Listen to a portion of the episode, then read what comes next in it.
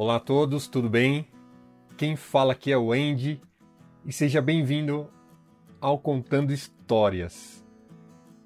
Eu estou muito feliz por estar aqui novamente, sempre tenho muita alegria em vir aqui trazer histórias bacanas e que fazem a gente refletir sobre a nossa vida, sobre os nossos pensamentos, sobre aquilo que a gente acredita ser é, algo de importância para nós, não é verdade? Muitas vezes a gente dá tanta importância para uma coisa e outras que são realmente importantes ficam de lado, não é verdade? E hoje tem uma história da riqueza e da pobreza. Um dia, um pai de família rica decidiu ensinar ao seu filho como é bom ser rico.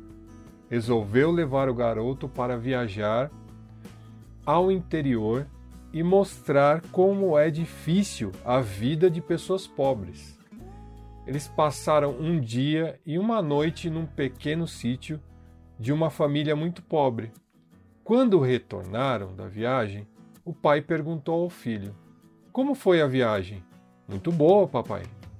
Você entendeu a diferença entre a riqueza e a pobreza? Sim. E o que você aprendeu? perguntou o pai.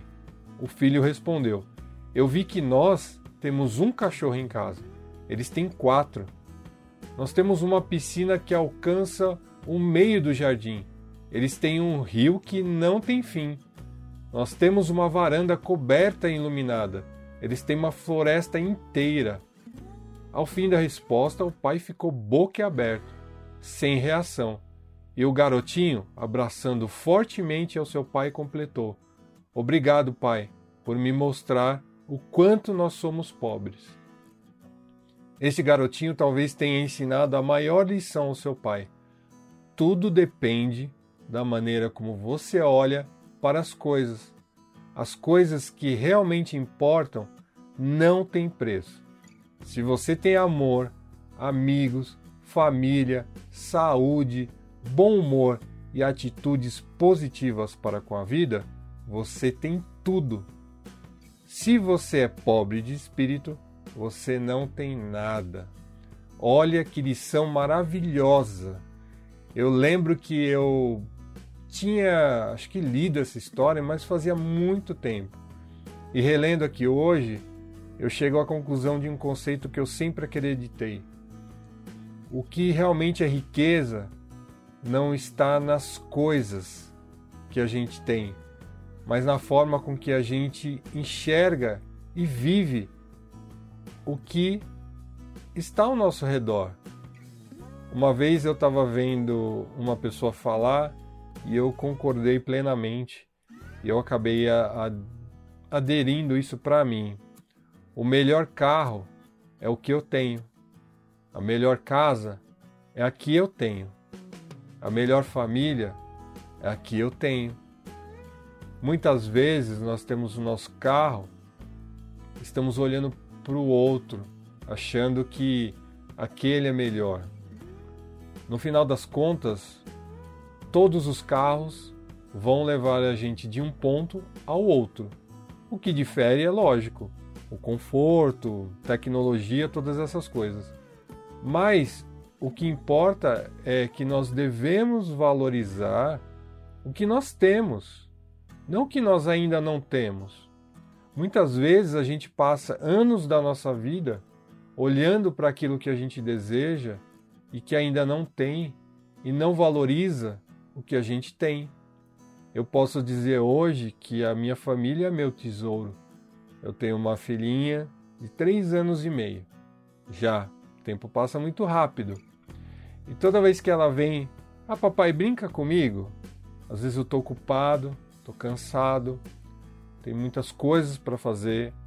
Muitas vezes eu acabo indo trabalhar de madrugada para dar atenção para minha filha. Por quê?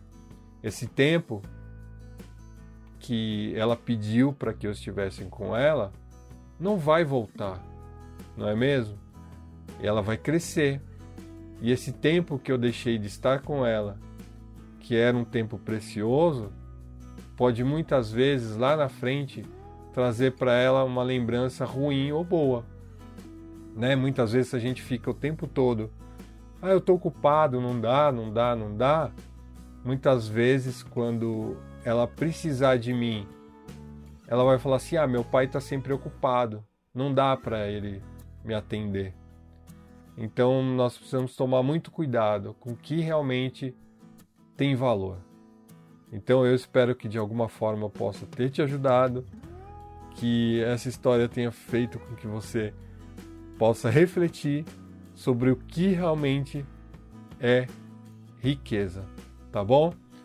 Muito obrigado, que Deus possa estar sempre presente na sua vida, abençoando você. E eu espero você numa próxima história, tá bom?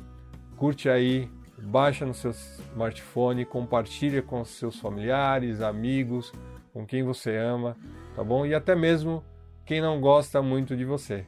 Quem sabe essa história pode impactar também essa pessoa, não é mesmo? Um abraço e a gente se vê numa próxima história. Até mais.